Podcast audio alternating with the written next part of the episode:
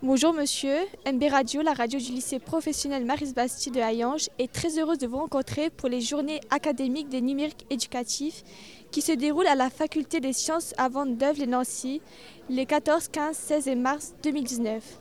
Monsieur, pouvez-vous vous présenter et nous indiquer votre fonction? Bonjour, je m'appelle Olivier, je suis euh, coordinateur Ulysse dans un collège. Est-ce que vous avez été à la conférence de ce matin? Tout à fait.